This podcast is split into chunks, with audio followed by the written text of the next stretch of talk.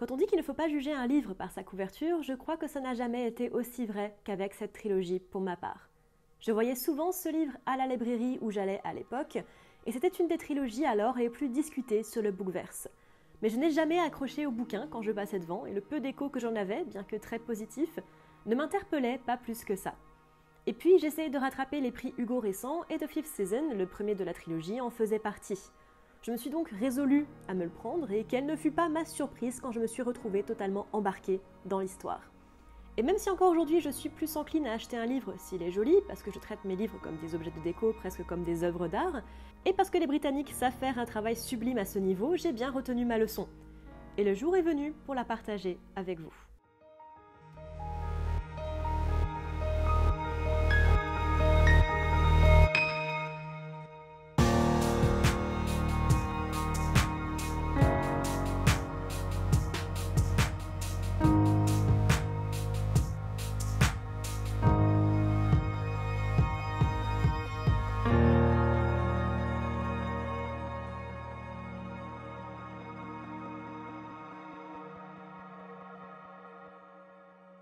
Petit message de début de vidéo, comme je ne lis pas en français et que j'ai oublié de vérifier, revérifier et re-revérifier, je dis tout le long de la vidéo la terre brisée, euh, parce que c'était la traduction littérale de Broken Earth, et en fait c'est la terre fracturée en français. Donc euh, voilà, bisous, bonne vidéo. Bonjour à tous, je suis Noémie, bienvenue sur Horizon Universe. On parle, mine de rien, assez souvent de science fantasy par ici, et c'est un sous-genre de l'ASF que j'apprécie beaucoup notamment pour son fer de lance ultime qui est Star Wars, bien sûr. Et aujourd'hui, au travers de ces pages, j'avais envie de vous présenter une trilogie qui m'a énormément touchée et qui, à raison, était une des grosses sorties de ces dernières années dans le milieu, mais dont vous n'avez peut-être pas entendu parler. Plongeons ensemble dans l'univers de N.K. Jemisin, une autrice que je vous encourage franchement à découvrir, et de la saga de la Terre brisée. Je sais que les couvertures, elles sont pas dingues, mais en vrai, on s'habitue. Petit point, comme d'habitude, je mettrai un petit instant spoiler pour ceux qui le veulent, que vous pourrez bien sûr sauter, et je me forcerai de ne pas spoiler dans mon exploration des thèmes et des 5 points à venir. Parce que si vous deviez prendre une seule de mes recommandations, bah déjà, prenez-les toutes dans l'idée, mais celle-ci est une valeur très très sûre.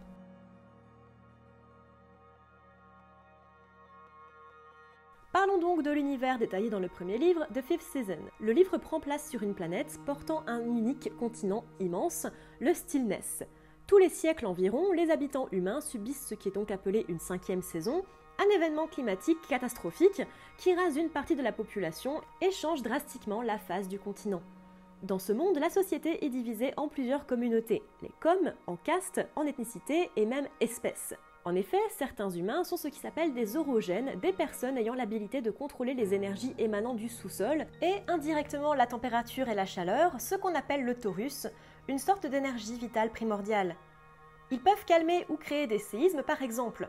Ils sont extrêmement détestés et rejetés, fréquemment tués par leur famille ou comme lorsque leur pouvoir se révèle dans leur jeunesse, ou donnés à un gardien qui les emmènera dans un lieu appelé Fulcrum, dans la plus grande ville du continent, Yumenes. Le fulcrum est une sorte d'école qui entraîne les orogènes en les brisant et les soustrayant de toute liberté, et se sert ensuite de leur pouvoir pour servir les coms, notamment pour calmer les micro-tremblements de terre ou nettoyer les routes commerçantes. D'autres castes existent aussi, comme les strongbacks, une caste de travailleurs, les innovateurs, qui sont les intellectuels, leadership, entraîné à la gestion et à la politique, etc. Notre histoire suit trois femmes orogènes, Essun, Damaya et Sienite, sur différentes périodes. Essun est une femme vivant dans la petite com de Tirimo et ayant deux enfants sensibles à l'orogénie, devant constamment travailler pour cacher leurs habilités. Un jour, en rentrant chez elle, elle trouve son fils battu à mort par son mari, probablement pour avoir dévoilé ses habilités, et son mari s'est enfui avec leur fille. Aveuglée par la rage et le deuil, elle calme sans vraiment le vouloir un tremblement de terre venu du nord, ce qui sauve la com mais les alerte sur la présence d'un orogène proche. Sa com se rend compte que cela vient d'elle et elle tue une bonne partie des habitants en s'enfuyant. Sur sa route, elle croise Oa, un jeune homme à l'aspect étrange qui la suit partout. Elle le suspecte d'être un Stone Eater, une race de statues vivantes pouvant se déplacer à travers les roches, puis Tonki, une femme un peu barrée, et il voyage vers le sud. Damaya est une jeune femme dont la famille a tout juste découvert qu'elle était une orogène. Incapable de la tuer, il la livre à Shafa, un gardien possédant également de grands pouvoirs dont le seul but est de contrôler les orogènes.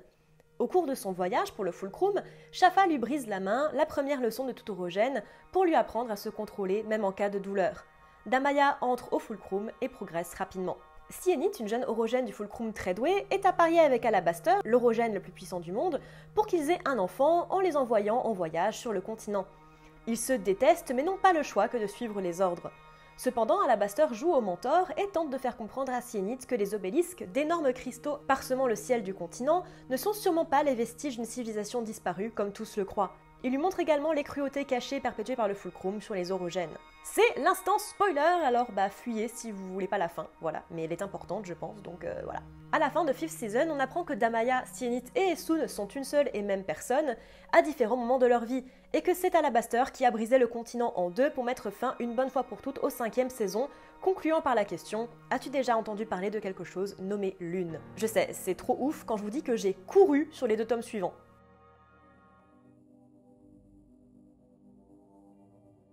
L'écologie et le changement climatique. Je pense qu'on peut aisément considérer celui-ci comme le thème principal de l'œuvre, même si tous sont intimement liés bien sûr. Et je vous laisserai le plaisir de la lecture pour le découvrir plus avant. Comme je l'ai expliqué dans la partie sur le synopsis, la Terre de Broken Earth est... brisée.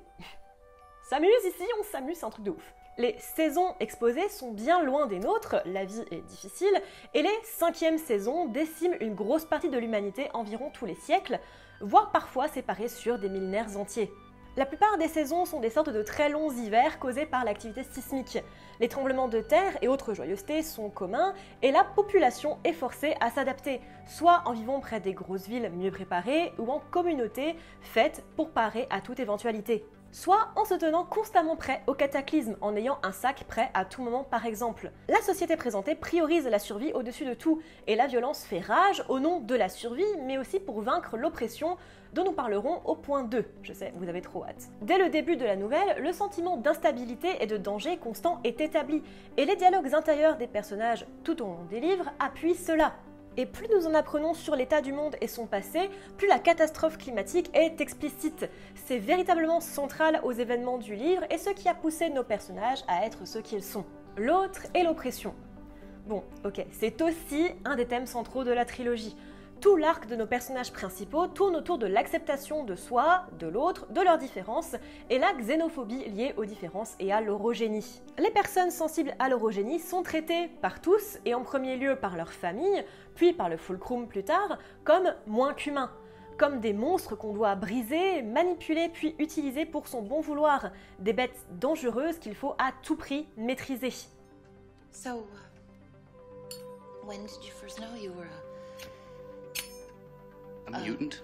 Avec un système de récompense, les bagues pour indiquer la puissance, 10 pour Alabaster, le plus puissant de tous. D'ailleurs, ça ferait de moi une orogène plutôt stylée, mais surtout l'obéissance pour les garder apprivoisés. En fait, à la réflexion, plus que la xénophobie ou l'acceptation, on parle ici plutôt d'esclavage, parce que c'est ce que sont vraiment les orogènes du Fulcrum. Certes, nourris et logés, mais forcés à abandonner toute illusion de liberté et utilisés comme de la chair à canon tout au long du livre. Toute une partie du récit tourne autour des horreurs vécues par les personnages et comment ils ont tenté de se construire malgré cela, et comment Esun veut protéger sa fille de ce monde.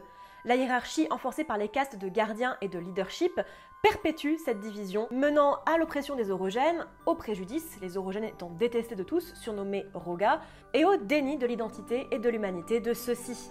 Mais là n'est malheureusement pas le seul préjudice de ce monde.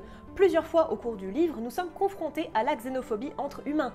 Les équatoriaux, les cités leaders du monde, sont de la race des Stanzed, la race humaine par défaut, considérée mieux adaptée pour survivre aux saisons comparée aux autres, comme les Midlaters par exemple, les multiraciaux et venant des zones plus pauvres et dévastées. Cette stratification de la population génère de la violence au niveau systémique, très bien étayée tout au long du livre. Le pouvoir et le contrôle. Aussi étonnant que cela puisse paraître avec ce dont on a déjà parlé au-dessus, le livre prend souvent le parti du contrôle. En effet, les orogènes sont décrits comme fondamentalement puissants, nés avec une force démesurée. Un nourrisson peut déplacer littéralement des montagnes entières, mais un orogène doit passer des années pour apprendre à bouger un petit objet sans le détruire, lui et ce qui se trouve autour. Le contrôle est montré comme un bénéfice, tournant quelque chose de profondément destructeur en un pouvoir bénéfique. Bien sûr, les méthodes du Fulcrum sont présentées comme démesurées, humiliantes, déshumanisantes et extrêmes, mais aucun des personnages ne rechigne l'importance du self-control. En règle générale, le livre parle beaucoup plus du pouvoir politique de Humanes et du Fulcrum, bien que la classe dirigeante reste dans l'ombre, mais au travers d'Alabaster, il est clair que la surveillance de masse est très présente et le contrôle des populations est un fait établi. Le fait que des personnes aient la capacité et le pouvoir de contrôler la Terre elle-même et la peur de ces personnes a créé un système basé sur l'oppression de ce groupe, son contrôle, une classe ayant le pouvoir absolu sur les autres. L'identité et sa fluidité.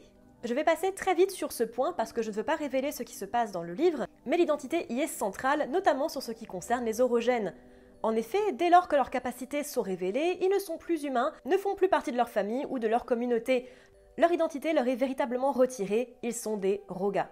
On remarquera d'ailleurs la ressemblance avec un autre terme, et sans vouloir tomber dans le biais coloriste, il y a fort à parier que l'autrice s'est servie des difficultés de sa communauté pour construire un parallèle dans son histoire. Certains orogènes, d'ailleurs, comme dans la vraie vie, essayent de s'approprier l'insulte, comme Ika, utilisant Roga comme son nom de caste, l'équivalent du nom de famille dans son monde. Au-delà de ça, les étudiants slash esclaves du Fulcrum sont obligés de choisir un nouveau nom dès lors qu'ils en font pleinement partie après l'examen de leur première bague, oubliant vraiment leur identité originelle. Être orogène est leur identité et rien d'autre. Le bris scientifique et le savoir. L'histoire du monde de la stillness est littéralement écrite dans la pierre. Le Stone Lore, connu de tous, donne les directives de survie lors des saisons, tels les dix commandements. Mais comme tout document humain, il est révélé au cours du livre que ce lore n'est pas objectif et a subi de nombreuses modifications au cours de l'histoire, manipulées par les castes dirigeantes comme une sorte de religion organisée, afin, bien sûr, comme toute religion organisée, d'avilir la population et de la garder en bon ordre, même pour ceux qui sont en bas de l'échelle. Les personnages sont sans cesse forcés à remettre en question leurs certitudes et supposés savoir, à mesure qu'ils comprennent, et nous avec eux, que ce qui est écrit dans la pierre a pu être modifié, caché ou détourné, et la réalité du monde est constamment questionnée. La folie scientifique, sans vouloir spoiler, est aussi beaucoup développée, notamment dans les deux livres suivants et surtout avec les obélisques. L'idée est que les faits avérés d'une société peuvent être falsifiés, subjectifs, interprétés et utilisés par ceux au pouvoir pour leur propre bénéfice. C'est plutôt chouette à voir. Enfin, c'est pas chouette, mais c'est bien fait.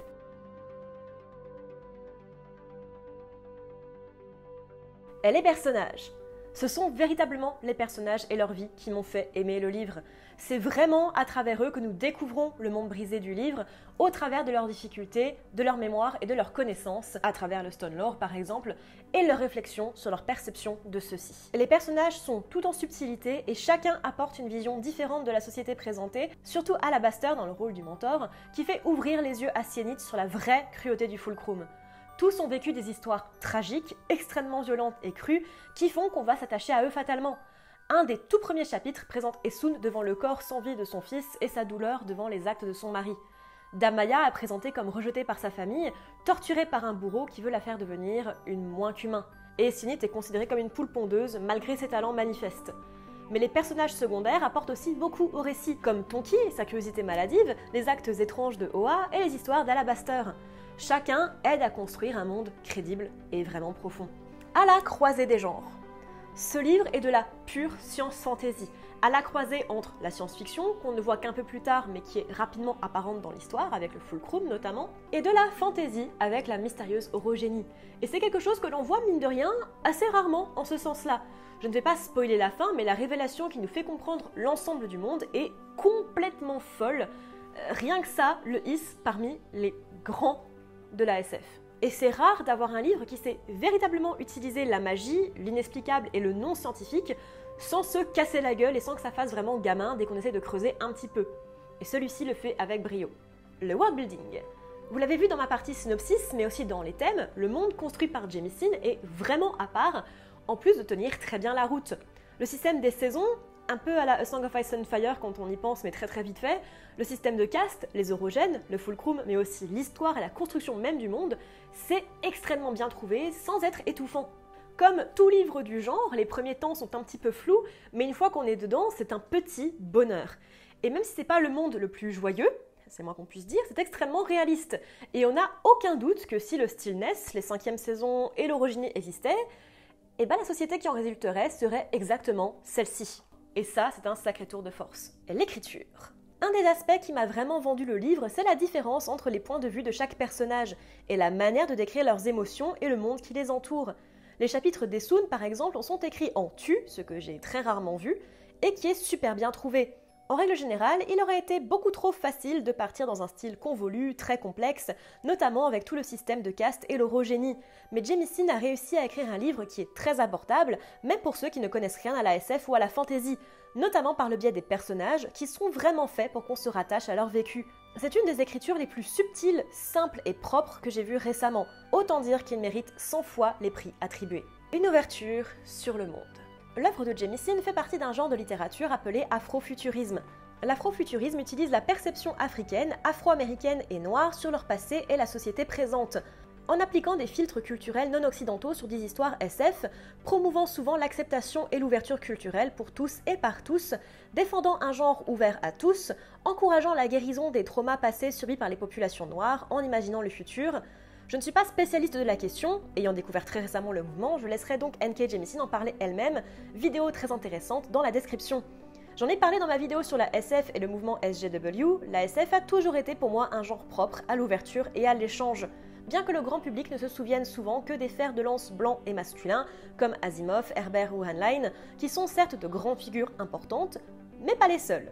De plus en plus actuellement, nous avons la chance de nous rendre compte que la SF est bien plus vaste que cela et de pouvoir avoir accès à d'autres types de littérature et produits culturels issus d'autres cultures et horizons que les nôtres, et donc non occidentaux. Et la saga de la Terre brisée s'y inscrit parfaitement. Cette trilogie nous fait ouvrir les yeux sur les traumatismes passés et présents en mettant en parallèle l'oppression systémique de cette société fictive et de la nôtre, et à quel point la violence est un écueil si facile à laisser pousser. En tout cas, c'est avec ce livre que j'ai découvert le concept d'afrofuturisme, et il y a honnêtement beaucoup à découvrir dans la littérature SF africaine, et je vous encourage à vous y plonger.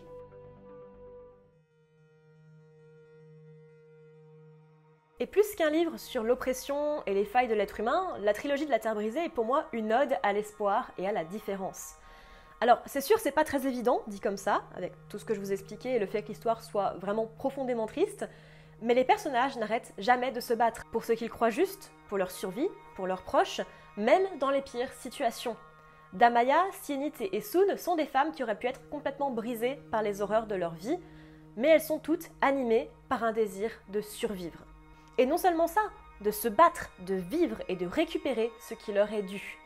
Et je vais être honnête avec vous, quand j'ai découvert ce livre, je me battais moi-même contre la dépression, et ils m'ont énormément aidé à me convaincre que se relever était toujours la réponse. Que ça en valait toujours le coup. La recherche constante de vérité, la remise en question du monde, de ce qu'on croit être vrai, juste et immuable, est extrêmement inspirant, en plus de nous offrir une des histoires les plus puissantes possibles et les plus puissantes sorties ces dix dernières années. Oui, l'humanité a des failles. C'est une espèce violente, hideuse parfois, même entre congénères. Nous détruisons tout ce que nous touchons, surtout nous-mêmes. Mais au milieu de cette masse informe, il y a des personnes qui ont envie de faire bouger les choses et d'offrir une alternative. Nos différences sont ce qui nous construisent et l'humanité n'est pas une affaire de race, de culture, mais une entité unique à défendre pour ces différences, qui ne sont au final que celles que l'on s'applique à soi-même. Et bah waouh, c'était beaucoup plus profond que ce que j'avais en tête ce soir. Heureusement, c'est vendredi, je vais pouvoir aller boire une bière maintenant. J'espère que cette vidéo vous aura plu. N'hésitez pas à me dire tout ça en commentaire. Euh, voilà, pour moi, c'est vraiment une des trilogies qui m'a le plus inspiré ces dernières années. Et même si ça rentre un petit peu moins dans les catégories dont je parle d'habitude, c'est plus de la science fantasy, de la science-fiction. Voilà, c'est l'occasion aussi de parler d'un sous-genre un petit peu différent dont je parle peu, mis à part avec Star Wars. Donc voilà, c'était le moment. J'espère que cette vidéo vous aura plu. Moi, en tout cas, elle m'a fait autant kiffer à écrire que là, à tourner. Je suis sûre qu'au montage, ça sera pareil. N'hésitez pas à me dire tout ça en commentaire. N'hésitez pas également à me suivre sur les différents réseaux sociaux Instagram, Twitter et Goodreads où je suis relativement active, où je parle de mes lectures, notamment, mais aussi voilà, des films que je regarde, des séries si j'en regarde, etc., etc. Et de l'état de ma vie et du monde en règle générale. Si vous en avez les moyens et si vous en avez l'envie, n'hésitez pas également à me suivre et à donner sur Tipeee. Et moi, je vous dis à bientôt dans l'univers.